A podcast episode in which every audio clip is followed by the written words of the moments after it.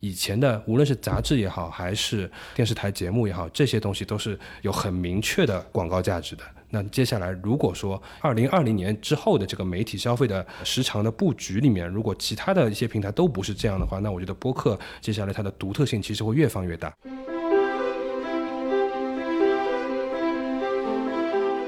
我们起这个名字是用比较科学的方法来起的，我们大概就三天时间，但这三天时间里面，我们就是各种各样的品类的各种各样的字全部都写在黑板上，但是小宇宙从来没有在这个名单里面过，是在最后十分钟里面我突然想到提出来的，所以我觉得整体上它和播客这件事情是非常非常契合，所以我自己很喜欢这个名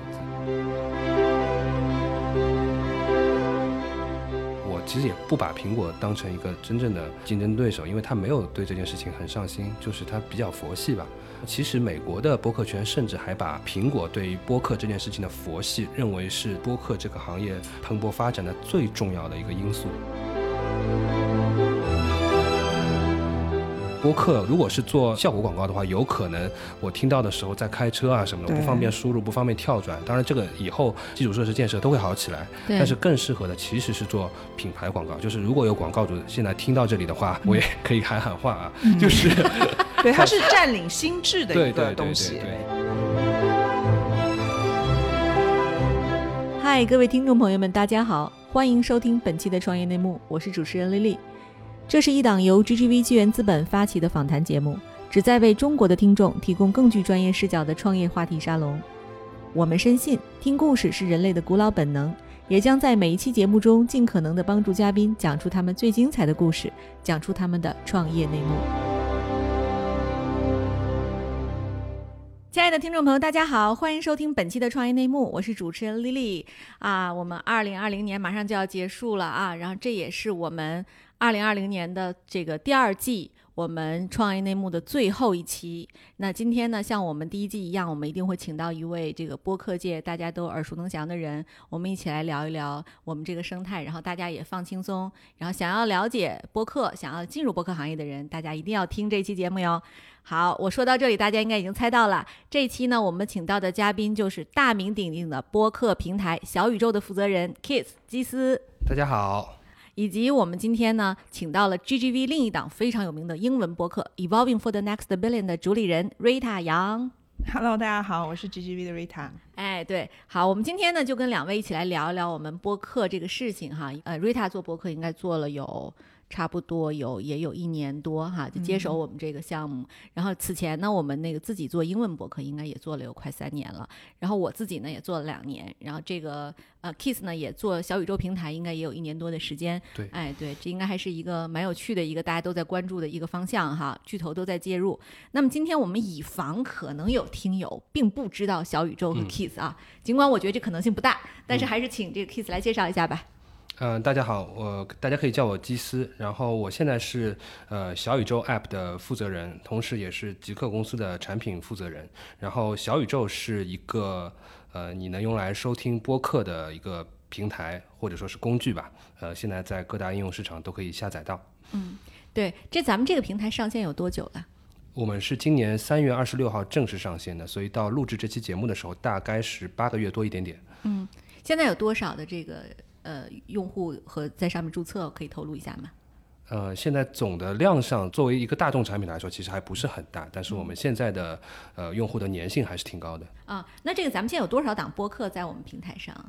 呃，这个应该是挺多的，因为我们是 RSS 的机制进来嘛，其实在整个平台上应该是上万档播客了。嗯，还是很多的啊，我们有上万档的节目已经在上面汇集啊。对，就是哎，我我就想问问，就咱们极客其实原来是一个做呃这个社交的平台，就是为什么您会萌生了去做小宇宙这样一个播客平台的想法呢？嗯，这个也是有一个契机嘛，因为去年有一段时间极客是处在下架状态，然后这个时候我们也在看我们整个公司的创造力和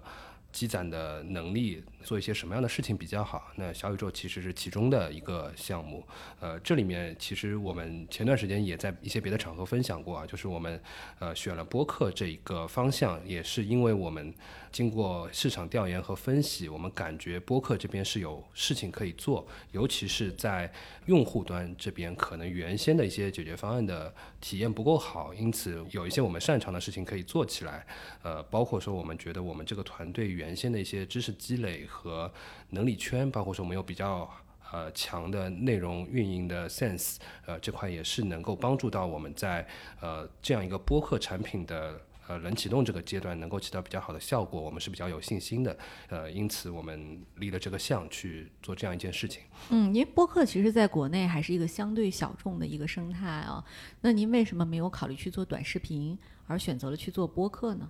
呃我觉得，如果说是呃所有人都去做的一件事情，那可能胜面就没有那么大嘛。那包括说我们可能也会从创业的角度去考虑，呃，有一些什么样的事情，可能我们和很多人想的不一样。这里面有没有什么反共识？其实是我们反而是看的比较正确的，去往这样的方向去想。当然，它也要符合客观规律，或者说是有些事情是我们钻研的比较深，而互联网行业的很多人钻研的可能不够深的。那我们觉得播客可能恰好是命中了这样几个条件里面的一个东西。嗯，对我们，咱们现在您刚才讲说团队的能力还是非常适合做这件事儿的啊，我就想问问您的团队是怎么构成的？嗯，我们这边其实呃小宇宙团队的主要构成的人员，其实全部都是我们原先极客的一部分同事，那可能是对播客相对来说比较感兴趣的一部分同事。然后极客其实原先最早的时候，它其实也是一个呃以订阅为基本的工作方式的一个收取信息的工具。那其实这个模型和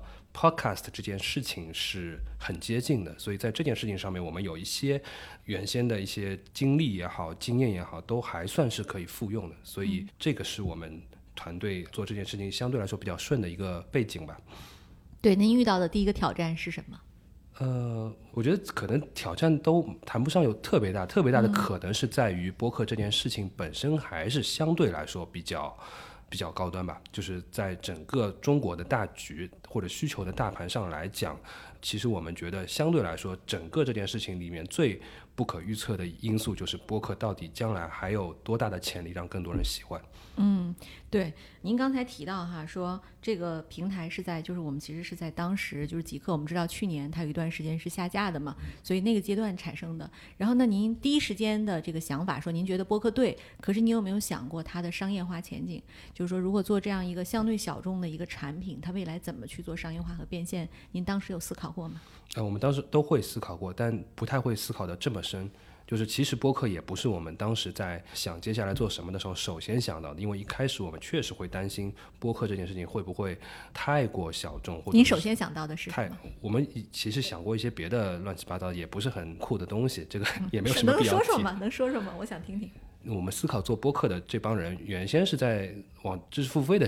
角度在想啊，对，但后来我们可能还是觉得，还是往自己热爱或者说是很喜欢的事情的方向去去下功夫，其实可能会把一件事情做得更好，但。对于我来说，我自己确实是因为我以前是做过播客，然后我对于播客也是一直处在一个听的状态。虽然我以前做过的播客，后来就是更新的也少了，所以这件事情我可能是整个的都比较了解。然后我觉得具体商业化它能够有什么形式的创新到。我觉得更多的其实是它的听众变大之后，可能会越来越自然的一件事情。嗯，对对。哎，Kiss，你我知道你一五年时候其实是做过一档这个播客的，叫《曼联时间》，是吧？是你很喜欢足球，对不对？对对对。啊，但后来就是就这档播客给你带来，就今天去做小宇宙，你觉得它最大的启示是什么？呃，我觉得特别重要的一点是，它让我能知道录播客、做播客、剪播客、发行播客。一整套的流程当中，一个主播会经历什么，然后他的听众又会是怎样的反应，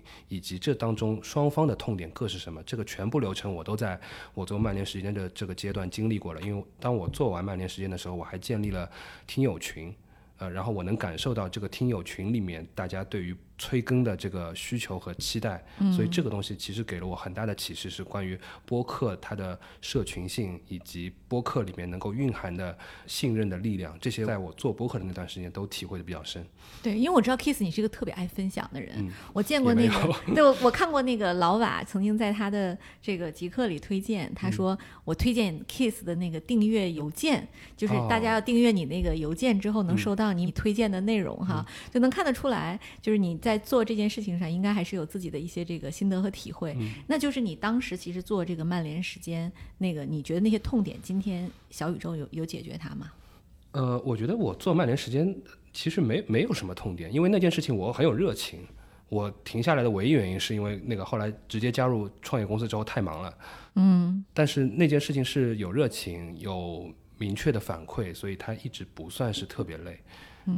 它放在什么平台上啊？当时我当时是在，应该是在荔枝上托管的，因为是 RSS 协议嘛，在苹果播客平台上是直接可以听到的。嗯，对，好，对你我那我就想知道，就是说，其实我们既然做了播客这件事儿哈，就是你们下定决心几个团队由热爱开始，然后这个用爱发电去做了今天的这个相对来讲还是在播客界很有影响力的一个平台。那你们在起名字的时候为什么要叫小宇宙？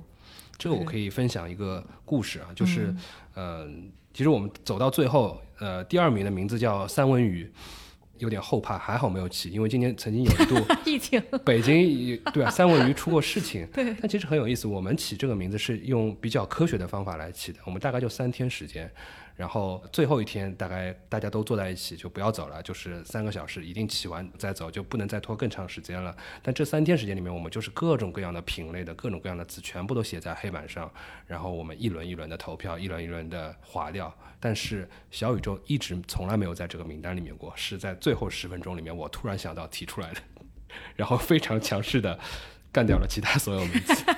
领导的一票否决权是吧？然后那个小宇宙，我觉得特别好的是这个词给人一种很远但是又很近的感觉，因为这个词在中文里面的意思嘛。因为大家如果看过这个《圣斗士星矢》的时候，可能知道它在这个动画里面被用来指代一个类似于说卡路里的单位，就是类似于说一种能量的计量单位，所以它是比较像是贴在人身体里的一种。表示能量的东西，然后它同时又是一个好像是在太空里面的离得很远的东西，但它它同时又是一个 universe，它是一个世界一个 world，那它可能比较像一个每一个播客都是自己的一个 world 的这种感觉，所以我觉得整体上它和播客这件事情是非常非常契合，所以我我自己很喜欢这个名字。嗯，哎，对，其实说到 Kiss 你本人啊，我因为我知道你是四大出来的，就是一个四大出来的人。那么严谨的人去做这个像互联网公司去创业，然后创了业之后呢，又在做产品，就这里边这几个路径的跳跃，好像是一般的人很难去转换的一个赛道上的变化。你能跟我分享一下你个人在职业选择上的一些想法吗？我觉得其实都是机缘巧合，就这里面根本就没有什么设计的，甚至其实我我是学中文的，所以这这可能又是。啊，那你怎么进的四大？对对对，所以这些都其实说出来都是很普通的事情，但是如果就列成简历，就显得好像很神奇。但其实四大其实就是因为在那个在在毕业校招的时候招的人比较多嘛，所以就去了。但是到最后到互联网，其实是因为我好像在工作了这么多年之后，一直没有发现自己很喜欢做财务。嗯，但是那段时间就是一四一五年的时候，互联网其实又很很火热。然后我我一直是一个网虫，就是很喜欢业余时间研究互联网里面的各种各样的东西。包括说我其实几乎从来没有玩过网络游戏，是因为我觉得网络比游戏还要好玩。后来正好有机会认识瓦总的时候，我就很顺利的就加入到互联网公司去了。嗯，对，你觉得做产品带给你人生最大的收获是什么？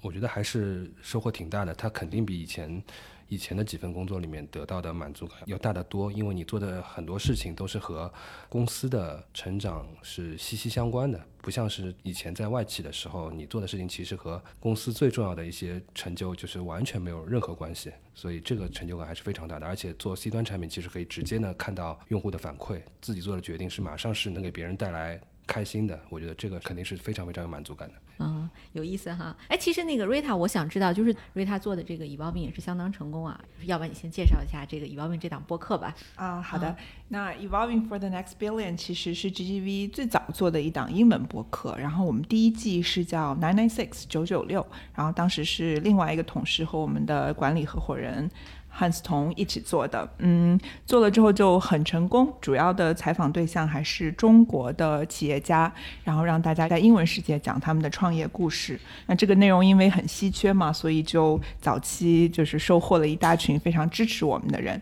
嗯，后面后面就是随着这个 GGV 投资版图的扩大，那我们也加入了印度、印尼、呃拉美一些新兴市场的创始人吧。嗯，我们这档播客呢还是挺神奇的，它。我都不太好意思说，他是文莱以及阿联酋 排名前有一个是前第二名，一个是第五名，就是是一个真正全球化的播客吧。就当然了，我们主要的战场还是就是美国、中国还有东南亚。但有的时候会看到文莱的听友给我写的 email，我还是挺感动的。对，哎，这特别有意思哈。就是你看这个英文播客和中文播客一个最大的生态上的不同，就在于你在任何一个英文国家或者是非英语国家，你制作一档只要是英文内容，全世界的它还是一个 lingua franca 嘛，就是世界语言。我们当时学语言学就是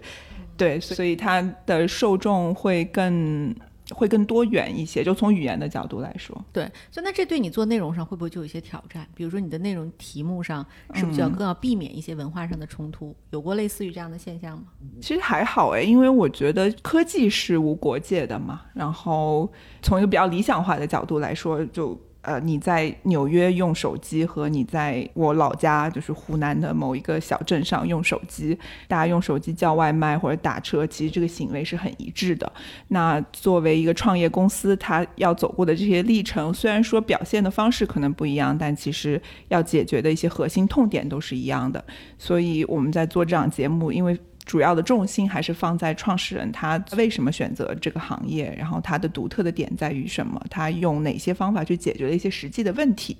都还挺适用的。就比如说我们 universal 适用，对对对，是的，是的，对，有意思。就是那个，你觉得在英文的生态里，瑞塔就是它有类似于像小宇宙这样的平台吗？小宇宙的社交属性真的还挺强的，因为我每次看到评论数真的很多，然后大家就是很热心的会把一些我听到的觉得很好的地方记下来，它同时起到一个笔记和分享的作用吧。我觉得英文世界里我没有找到，呃，可能是我比较无知啊，就是我我我主要还是用用 Spotify 跟 Apple，就是至少这两个平台就也是百分之八十以上的。听英文播客的人所用的平台都是没有这个功能的。对，哎，那 Kiss，我就想问问你，就是其实听起来的话，在全球范围里，小宇宙做的事情也是它的功能性和社交性是非常独一无二的啊。你是为什么会做这样的一个安排？包括它产品上，就是每天只推荐三条这样极简约的这种设计，它背后的原因是什么？嗯，我先讲讲那个评论区吧。呃，因为其实我们在设计小宇宙，包括说是去规划小宇宙应该怎么做的时候，还是主要是从中国。听众的需求去出发的，就可能像比如说像美国的生态，像 Spotify 或者 Apple Music 这样的产品都没有评论区。一个是可能他们不愿意付这个审核的成本，另外一个是我不太清楚是不是在美国的听播客的场景里面，开车场景占的时长的比例过大，使得大多数听播客的人都不会有机会去参与这个没有手，对，没有手，没有社区，所以这个我不是特别清楚具体的数据是怎么样，但可能这一点上在中国的。播客听众那里会好一点。另外一个就是说，像播客，因为现在主要的也不是主要的吧，就是或者先驱的一些播客，在垂直领域的耕耘还是比较深，内容也比较有容易让人引起共鸣。特别是另外一些就是可能比较走心的播客嘛，它比较容易引起共鸣。那这个地方在针对一个比较深刻的，或者说是比较让人有情感连接的内容下面。人与人之间的互动和共鸣是比较容易用文字来表达出来的，嗯，所以这个东西我们是感觉到能够形成一个比较好的力量吧，这个是我们去想要把评论区做好的一个原因，呃，然后首页推荐我自己会觉得，一个是我们也在思考怎样的首页推荐是比较好的，其实我们这个首页的版本是在最后一刻推翻原先的方案之后改的。嗯，其实也是比较机缘巧合。后来我们大家的感受是比较好嘛，因为可能，呃，原先的很多播客类产品的推荐，它都不一定是一个让人特别有感觉的方式。包括说，苹果的设计里面也是，就它往往是推荐一个 show，而不是推荐一个 episode。嗯，那对于一个陌生人来讲，他看到了一个 show 就是一张图，上面大概率是四个汉字，嗯，然后别的什么信息都没有了。那这个东西对人来说就是难以起感觉嘛，所以没有点的欲望。对对对，所以对我们来说，可能看看一个播客怎样被推荐会更好一点。那可能除了把标题亮出来，把一些已经有的谁谁听过的，或者说听过的人数亮出来，把一些热评亮出来，然后可能还要让用户减少选择成本。特别是在一个就是说可能生态里面，呃，优秀的东西还没有那么丰富的情况下，那是不是我，比如说我每天就给很少的东西，大家先集中都来听这些东西，相对来说可能是一个比较能打出来的策略。这个东西在上线验证之前，其实我们也是不知道成败的，只能是说是呃庆幸效果还比较好。嗯对，但其实现在也有人在批评小宇宙，就是他会觉得小宇宙前面只有三条，它可能更多的优质内容就被这个深藏在里边了。您怎么看待这样的批评意见？呃，我觉得他说的非常好，就是我们也很理解是是这样一个情况，因为现在我们整个中文播客在蓬勃发展嘛，而且很多头部的播客的水平都非常高，在这样的情况下，每天三个其实是喂不饱大家，确实是埋没了一些节目，所以这也会是我们接下来的版本里面会去想办法去分发更多优质节目的一个是一个规划吧，就是它是肯定要做的。那对于我们来说，我们最早的版本每天推荐三个节目，其实是特殊历史阶段的一个特殊操作。嗯，比如说我今年上半年的时候，我的活跃人数就是用小宇宙的人是 X，那我可能这样做是可以的。那如果明年我变成十 X 了，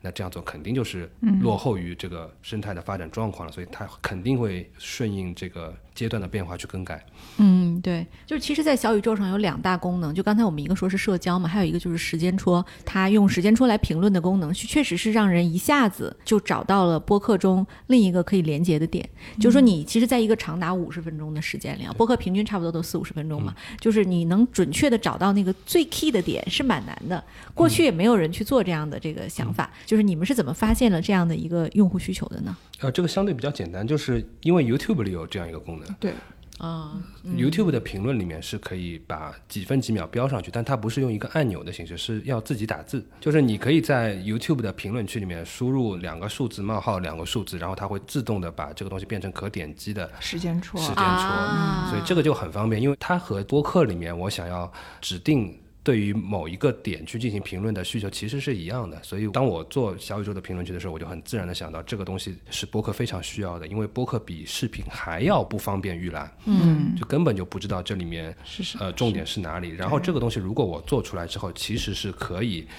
给听众以极大的便利，等于说我众筹了另外一份 show notes。嗯，那这个东西只要是我越积越多的话，大家会觉得这个东西比别的产品更好用的，所以对我来说这是一个非常好的一个功能。嗯哎，其实我还挺想分享一个我自己的观察的。我觉得声音这个媒介真的好像是离人的灵魂最近的一个媒介。你看，就所有的音乐平台评论都非常的多，而且大家会分享一些哦，我听着这个歌，此时此刻的我在做什么，就它是一个和人的这个感情连接很密切的地方，所以它会激起人的这个，不管是我要记录下来，还是我要跟别人分享的这个欲望。所以呃我我还挺好奇，为什么 Apple 他们不去做这个事情，或者 Spotify 不去做这个事情，就很难理解。就是网易云音乐也好，QQ 音乐也好，它的这个评论区都是它的一大亮点。为什么国外的这些产品它不去做这个功能呢？嗯这个好像最近在那个网上讨论的人还挺多的，但我不觉得我现在有明确的答案对于这个问题。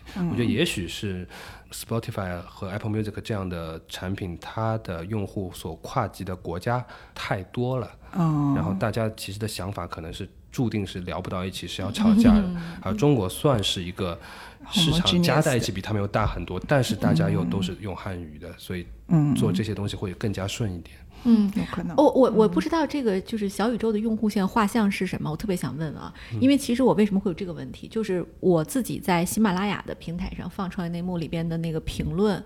当然我我没有任何 diss 喜马拉雅用户的意思啊，但是我确实觉得评论的那个深度没有小宇宙的深，就是底下会有一些评论，就是关于哎，主播像个傻子一样一直在哈哈大笑，然后或者是说我 这个嘉宾聊的，我这他聊好好啊，哎呀，好想给他鼓掌啊，就他是这样的一些情绪性的这种宣泄。但是在小宇宙里，我们也被有幸被推荐过几次，然后我在下面看到大家会对这个商业模式进行探讨，他会讨论，比如在某某一个时间戳这个点，这个嘉宾说的这个评论，他对行业的积极的意义，就这个小宇宙的用户都是什么样的人？嗯，他们能够做这样的评论呢？嗯，我觉得一个是呃，我想说就是小宇宙现在的用户还在那个增长中，现在也说不准它的重心的画像大概是怎样的，而且我们今年也没有做一份比较完整和。大而全的关于小宇宙用户的画像的那个问卷调查，所以我现在说的也不太准。但是从我们比如说在极客里面看到的一些反馈，或者说是用户画像来说，它可能大致还是二十到三十岁之间，然后可能是一二线城市为主，然后是可能是那个本科以上学历的人多一点的这么一种画像。对对，就是互联网的那个高端用户哈，上层用户是。然后可能我觉得和喜马拉雅或者说是其他的平台的。评论调性有些不一样，我觉得一一方面可能是原先的用户画像就不一样，就是原先它比如说它已经是非常，呃，就是用户量非常大的一个平台了。如果这个时候把一个高调性的节目推到一个流量非常大的位置，它进来之后，大家反应注定可能就是这样的，因为那个节目就不是为你做的嘛，对吧？另外一个我觉得可能是用户对于这个内容的认知也不一样，因为小宇宙是里面只有博客，但喜马拉雅里面可能还有。听一些有声书，或者说是广播剧，或者说是相声的用户，他点进来可能就不是符合他预期的东西。嗯，但对于小宇宙来说，现阶段如果小宇宙他无论点进首页什么节目，他至少知道这些东西是这个样子的，这是目前认知中。播客可能是这个样子，那尤其是标题可能又讲清楚了这个东西是什么，或者说原先的找到的一些评论也也符合了一个调性，那可能就不太会收到离谱太远的评论吧。嗯，对，我们的种子用户是来自于极客的那一批忠实的粉丝吗？呃，倒不是的，就是我们有意的不要让那个一开始的这个产品过多的被原先的另外一个产品的用户给。呃，占了大部分，因为这有可能是不健康的，所以我们在那个冷启动的时候，还是预先，呃，想方设法找了很多其他的领域的，包括说原先是在别的产品里面听某些中文播客，但是又觉得那些产品的体验不够好的用户，还是找了挺多的。嗯，对，哎，我是发现这两年好像中文播客突然一下子就火爆起来了哈。对，你看那个，我最近听了几个上海的，有几个做的非常好的播客，有一个叫东亚观察局，也是那个 Jasper 做的。听完一期之后，也是在小宇宙上看到了，然后我就追完了他所有的 episodes。就是真的很好，我就很难想象，如果没有播客，就像全小新这样的人，他怎么可能被发掘出来，是吧？就他太缺少一个公共平台去让自己发声，而且他每期讲的那个就是整个东亚国家，比如韩国和日本对于某一个现象的解读的时候，我觉得这种观点相当的稀缺。嗯，就像类似于这样的节目还有很多，像杯弓蛇影也是，对吧？我们过去可能就如果你要想听有意思的节目，我们也可以去看像大内密谈或者是像日坛公园啊，但是确实。我想找文化类节目是比较少，但现在今年我在小宇宙上都找到了。这个未来就是，如果这么多精品的内容入场之后，巨头一定会接进来。因为据我所知，其实头条、快手都在布局了。就是 Kiss，你有没有想过，如果说这两家顶级巨头如果一旦进来，你们的压力可能会非常大？我们想过，因为我们我们在做这个项目的过程中，其实所有最可怕的场景，至少在脑子里是。演练过的，然后我们按照一些最坏的打算去做规划和安排，这个确实会有。但是说老实话，我也并不觉得播客这个，如果是播客平台是一个竞争的话，它会有非常唯一的一个决胜的因素，或者说这个唯一的决胜因素是是资本这一边的因素。我自己觉得未必是这个样子。嗯嗯，有意思哈。嗨，各位小伙伴，告诉你一件很重要的事情：创业内幕的听众群已经开通了。在这里，你可以和我们直接沟通，也可以第一时间了解到 GGV 纪元资本线下活动的动态，近距离聆听投资人的独特见解，并且结交其他互联网圈子的小伙伴呢。入群，你只需要添加微信公众号 CYNMXZS，我再重复一遍，CYNMXZS，也就是创业内幕小助手的拼音首字母。并在好友请求中标注“创业内幕”。接下来，小助手会帮助你完成入群操作。我们期待你的加入。哎，对，瑞塔，就是你，因为你们其实这个你的英文播客做的相当成功，就我想问问你啊，就是在英文的就是播客平台上，哪一个平台是你最主要的战场？呃，Apple 就是现在还是 Apple 和 Spotify，就是 Spotify 越来越多人用 Spotify 来听 podcast 了。就是我们看到最早接过来的时候，其实 Castbox 是第一名，现在是变成 Apple，然后 Spotify 慢慢的就是它收购了 Gimlet 之后，嗯，然后它会在你的 daily 这个推荐 list 里面，它会放一些就播客和音乐混在一起，它会给你就是推荐一些，反正你你就听就好了。有的时候是音乐，有的时候是播客。就看到 Spotify 越来越多，然后这个巨头的是最近其实美国播客有个蛮大的新闻，就是亚马逊跟 Wondery，就 Wondery 是什么呢？就有点像播客界的 HBO 吧，就是它是制作非常精美的系列，有点像广播剧了。就是它之前做了一个很有名的叫 Business Wars，哦，非常好听，我今年听过最好听的播客。OK，我赶紧去听一下。它有一个系列是讲沃尔玛和亚马逊，就是长达十几年的在零售业的这个竞争。非常的有趣，太好听了。就是亚马逊要收购 Wondery 是三亿美金，就是现在正在谈。所以他们这种头部的 IP，嗯，会被巨头收纳其中，其实是一个，说实话是一个挺好的结局。我觉得对于 Wondery 来说，嗯，怎么说呢？就是。在美国的播客用户里边，比起普通人，他们更会是 Netflix 和 Prime 的用户。就他们不怎么看电视，他们主要摄取都是他们订阅的东西，或者是根据他们的喜好来推荐给他的东西。然后他们家里也更可能会有这个智能音箱，然后他们会就是在播客上带货带的最好的就是卖书。所以很多人就是喜欢去美国的各种播客卖书，然后卖书的效果都非常的好。那如果根据这三个特征来说，他们的画像就是购买力非常强，然后非常 well educated 的一群人。那对于亚马逊来说，他如果可以把它收进来，这对于亚马逊 Music 就是一个很好的 user acquisition strategy。所以在美国，我觉得他们是已经可能比中国更后期了，就是已经巨头在看到了。呃，怎么样的收购是 make sense 的情况下去做这个事？但中国，我我自己的感觉还是现在还是一个供给的大爆发的期间，就有点像一四年公众号，就可能中国还在一个更前面一点的时间。嗯，对，哎，但其实你看，就是美国的播客的内容上跟中国好像也有很大的不同，是吧？我觉得现在就我在小宇宙上听到的播客，基本上是一种约等于谈话访谈，就是他是俩人漫谈，或者是仨人像咱们今天这样的，就一个话题进行深入的聊，其实都是这种。但其实美国就像你刚才说，它其实像广播剧一样的了，就这种生态，它其实在美国是很常见的吗？就这种制作方式？嗯，美国前三名的这个制作方，一个就是 NPR，一个是 iHeartRadio。还有一个就是《纽约时报》，就其实你可以看到，它都是专业的媒体和制作团队在做这些事情。嗯，其实美国也有很多这种 IP 类的 show，就是比如说像 Tim Ferriss、Joe Rogan，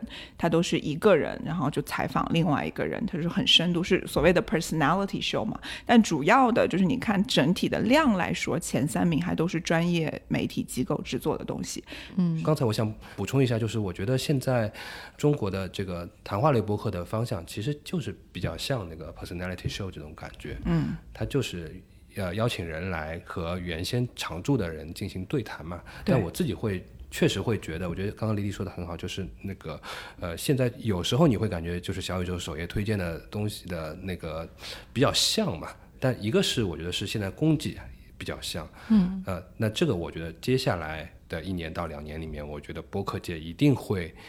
有更大的一个品类上的繁荣，我觉得这个是需要的，因为有很多东西它的需求可能就在那里，就等第一个人做出来一个稍微好听一点的东西，可能就火了。就包括说，呃，我自己其实有在听呃一一档关于嘻哈的播客。因为这两年其实嘻哈很火，就是中文的嘻哈博客很火，但我又没有什么太大的时间去了解这个嘻哈里面到底有什么，呃，这个喜怒哀乐啊，谁和谁有 beef 啊，或者说是目前新出来的这么多人，到底哪个人是比较厉害的，以及今年出的这三档节目，现在看起来业内的人到底觉得哪一档办得好，哪一档办得不够好啊？那这些东西都是非常适合有一个比较懂一点，他也不用特别特别专业吧，他也不用认识爱奇艺或者那个谁谁谁。他只要稍微专业一点，讲个二十分钟、三十分钟，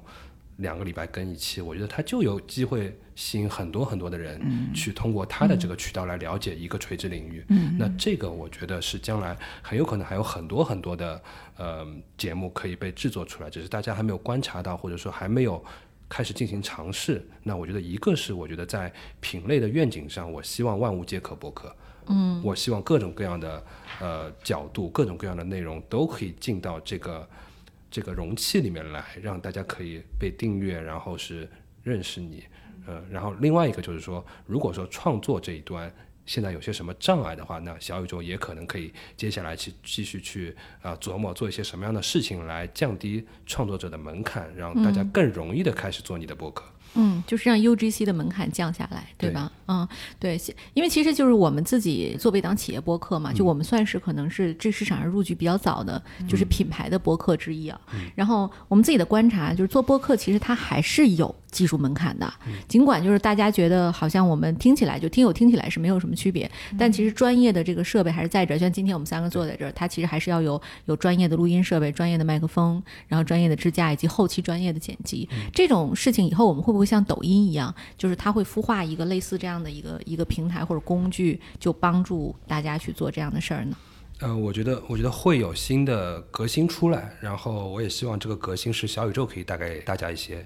这方面的东西。然后，呃，我们目前公司里面在进行这方面的讨论，呃，希望春节前能够能够给大家带来一些小小的惊喜吧。嗯，对，特别好，我们很期待哈。对，那 Kiss 就是我，我是发现你们现在这个就是播客在这个推荐上，每天这三条其实有我经常听的，就经常被推荐。这个推荐它是基于数据的自动分发吗？还是说后面有编辑他在人工做一些操作？呃？现在没有个性化，现在所有人看到的都是一样的。嗯哦，对，它其实还都是就是编辑在后面统一的推荐，对，吧？截止今天是这样的。嗯，那未来你们会像就是像头条一样去做千人千面吗？呃，我觉得看需求，就是说看到底什么东西是什么样的推荐是适合播客的。就是我不希望说死说人工一定不如算法好，或者算法一定不如人工好。我觉得主要还是看你打包出来的这个产品组合，这个 package 如何能够呃实现我们的目标，就包括说是给用户一个好的体验，给主播一个好的分发。我觉得。具体还是看怎样的产品组合能够提供更大的产品价值，而不是说，呃，我抱定了一个东西是说，呃，算法就是比人工先进，因此我要去就把它全面拥抱算法。我觉得不是这么思考问题的。嗯嗯，有意思。就是我想问问您，就是您认为小宇宙在国际上，我们可能如果说对标苹果，然后在国内我们对标喜马拉雅，您跟这两家巨头比，您的独特优势是什么？哦，这个问题有点危险。呃，我觉得就简单回答这个问题的话，我觉得和苹果对比最大的优势就是苹果一年只更新一次，嗯，它一年只有在 WWDC 六月份才会发布一个更新，所以其实怎么说呢，就是我其实也不把苹果当成一个真正的竞争对手，因为它没有对这件事情很上心，就是它比较佛系吧。然后其实美国的播客圈甚至还把苹果对于播客这件事情的佛系认为是播客这个行业蓬勃发展的最重要的一个因素。嗯，就是苹果不打算把它很认真的做这件事情，反而使得这个生态非常的繁荣，出来了一个可能是现在互联网圈里面仅剩的一个比较 open 的一个生态，就是比较残存的 open web 精神的一个生态。它就是因为苹果佛系。那喜马拉雅，我觉得最简单的一个就是喜马拉雅这个产品里面不仅仅只有播客，它有别的业务，别的可能流量更大、更对它更重要的业务嘛，所以它对播客可能。没法分太多的注意力在这里面，所以我觉得这方面肯定是我们小创业公司相对于大的平台来说，短时间里的一些竞争优势吧。对，你们以后会做 MCN 吗？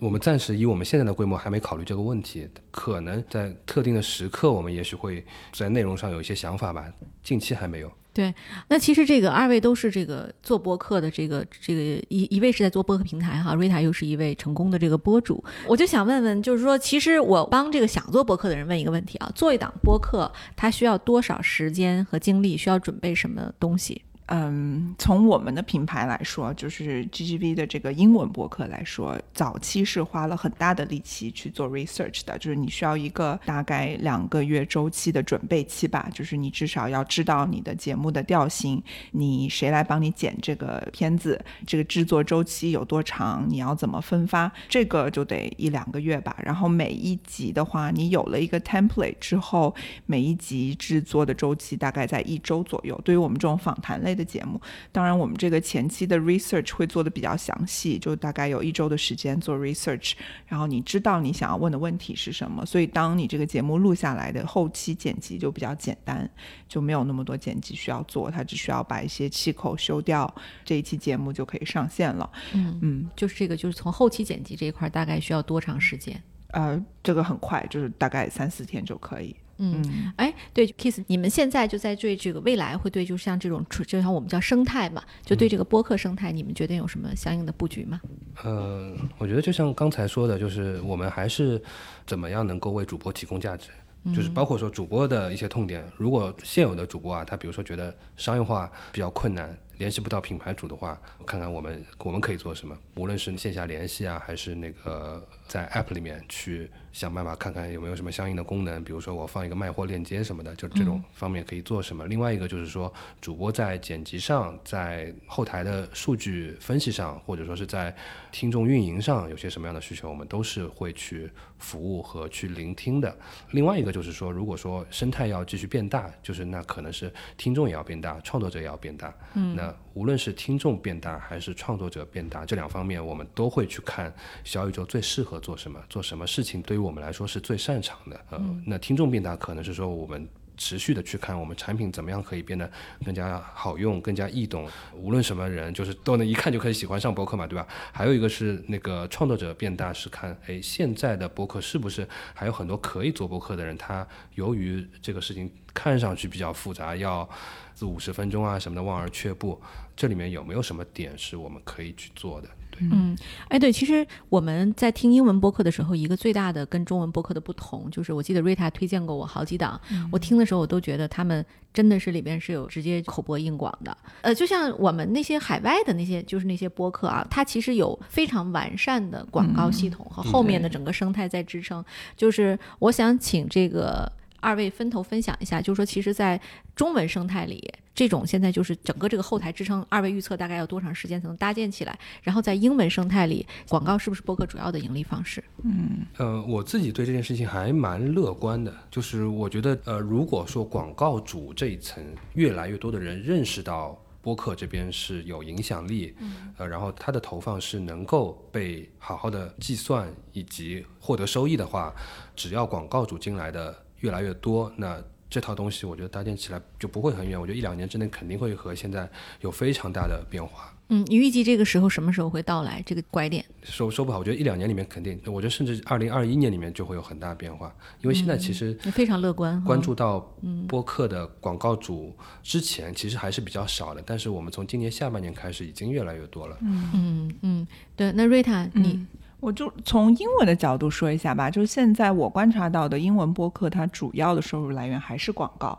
就它有一些尝试，比如说付费的节目。最近有一个英文节目，我觉得它的这个模式还挺有趣的。它的节目是免费的，但是它有那种 member exclusive 的 show，就是它有一些 episode 只有你是会员才能听。嗯然后它会定期举办一些 Zoom calls，就是你可以和他邀请的一个很大的大咖做这种私下的 private conversation。这个是他们的一个会员。源权益吧，嗯，然后其实就是回到我刚刚有讲过，你想一下，美国的这个播客画像的人用户，他们不太看电视，他们只看 Netflix 和。亚马逊 A Prime，那看这些人他是接触不到广告的，那你想要去投广告，你只能通过播客去影响他，或者是你只能通过一些互联网新兴的渠道去影响他。美国在过去几年，这个播客的广告投放是成倍的增长。我觉得中国这个咱们播客哈，之所以广告这一块没有特别蓬勃发展的原因是，中国人的购买习惯和美国人是不一样的。嗯，我我听过一些喜马拉雅的那个有声书里面他是怎么插广告的，就他通常会就说。说大家可以加一个 QQ 号，然后呢进到那个群里去买东西，或者说大家去淘宝店搜索某一家店铺，但其实这都不是中国人民购买的主要方式。中国人民购买主要方式是扫码。嗯，所以咱们的基本上咱们的链接是从微信作为入口，我我扫一下就进去了。而我听美国博客呢，他会说什么 w w w 什么 slash 一个 slash 什么对什么对，是的是的。就这老美真的会去输啊，就是他会在在在手机上中国已经跳过了网址时代了。对中国没有这个过程，就中国人甚至恨不得说，你就把这个链接摆在这个，你跳出来吧，跳个弹窗在小宇宙上吧，我直接去扫码吧，它甚至会有这样的一些操作，嗯，对，我我可以补充一点，就是你听它虽然会口播这个 URL，但其实它大部分的广告类型都是品牌广告，它就是告诉你我这个品牌是做什么的。可能到购买行为，购买行为就是非常具体的产品了，比如说这个 VPN，对吧？你买了之后，你就可以看全球所有 Netflix 的电视，就它是这种非常具体的产品。大部分呢，还是说我是这个公司，我是做这种类型的服务，就是你听这个节目的人，他一定会对这个产品有需求。美国的播客时间发展比较长嘛，所以基本上在每一个人群，你都可以找到。相对应的播客去做投放，嗯，对，所以说那，这么理解的话，其实 to B 的更适合去在美国去做播客嘛，to B 的服务，对不对？都可以啊，就是 to B 的就很精准嘛，对，就是比如说我是做 B to B sales and marketing 的，那就一定有这样的播客，他就是专门聊这个事儿。对对对，其实 to C 的也可以。呃，我一五年做极客的时候，其实我的我我到了极客公司之后，最早联系了两笔投放，就是投在大内密谈和 IT 公论里面。嗯，就是因为当时听大内密谈或者 IT 公论的人，他可能是会对当时的极客这个产品是感兴趣的。嗯，所以这个其实 to C 的产品也也会是这样，因为我们可以料到，就是说听这个播客的人，他可能会对什么东西感兴趣，是，所以这方面的想象力其实还是挺大的。就我刚才我觉得 Rita 说的很好，就是那个播客很适合做品牌广告，因为如果是做效果广告的话，有可能我听到的时候在开车啊什么的不方便输入，不方便跳转。当然这个以后基础设施建设都会好起来，但是更适合的其实是做品牌广告。就是如果有广告主现在听到这里的话，我也可以喊喊话啊，就是 对，它是占领心智的一个东西。对对对对对，因为我之前在 Podfest 分享的时候也讲到，其实呃播客的一个 click 和其他的一些图文类的 click，我觉得是完全不同的两种东西，呃，所以它不应该被放在同一个起跑线上去被衡量，它应该是。有一个新的角度出来去算，因为比如说我是听某一个四字播客的那个长期的听众，那可能我对这个主播的信任已经是他说什么我买什么这种级别的了。嗯，然后我听这个节目可能已经是以一百小时、一千小时计的了。这个信任的力量根本不是外面随便一个那个图文的博主他随便发一个广告是能够相提并论的。所以播客里面凝结的这个信任和主播之间的关系，会使得主播这里面能够提供的品牌的价值会很大。那以后其实如果说播客能够有幸越做越大的话，它其实。既像杂志，又像电视上的一个你很信赖的主持人一直在主持的节目。那以前的无论是杂志也好，还是电视台节目也好，这些东西都是有很明确的广告价值的。那这个东西，接下来如果说现在在我们的现在二零二零年之后的这个媒体消费的时长的布局里面，如果其他的一些平台都不是这样的话，那我觉得播客接下来它的独特性其实会越放越大。嗯，哎，这个我是能理解的啊。就比方说，你看我们这档播客，一个最大的负效果是在我做之前没有想到，就是它的 IR 效果巨好。就是上了我们播客的，基本都拿到了下一轮融资，这个还真不是夸张。因为创投内容是一个更 niche 的一个栏目，就是它这个内容在整个这个就是业界都不多，那就更不要说声音这个业态，基本上就是我们算是做的最好的之一了。那所有的 VCPE 都至少机构里有一个人在听。我们上个礼拜去深圳。去那个富途嘛啊，对对，结果发现富途有一个团队，居然是我们这个是丽丽的粉丝，那是我们节目的粉丝。然后那一个团队都在说，哇，你们那个节目真特别好，我们根据这个节目找到好多好的 股票，我们根据这个节目买股票。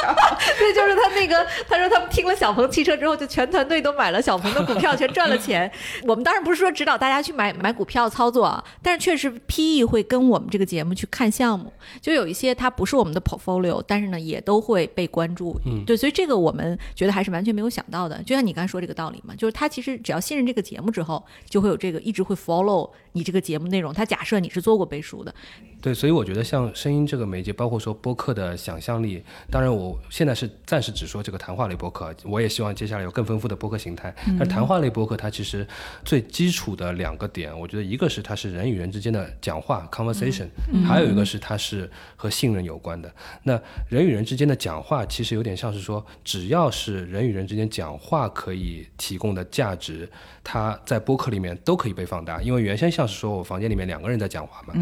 但我接下来比如说我放给一千个人，放给一万个人，他可能都是有机会被放大。那无论说这个是所谓的干货播客，还是情感类、大家聊天、放松、陪伴类的播客，其实都有它独特的价值可以被放大。嗯，还有一个就是信任，我觉得信任也是一个就是几千年来都有的东西，不是互联网时代被发明出来的。那只要有信任，你说的俗一点就可以做生意，你说的好一点就是可以提供价值嘛。就是信任当中是一定会蕴含着价值的。而播客这种基于长期听一个声音或者是固定的声音为基础的一种新的媒介，或者说新的媒介的组织形式也好，它一定是能在当中不断的去把信信任给积累下去的。嗯，对，所以说其实对于中国整个的播客生态来讲，哈，现在我们特别高兴的就看到了像 Jasper 或者是像那个徐涛，他从硅谷回来之后也做了自己的那个公司，都在帮一些品牌在做播客。然后，但是我觉得后面还缺一大块儿需要平台去做的，就是整个的计费的方式、广告的后面的追踪方式。嗯嗯如果说这一套模式它和算法出来之后，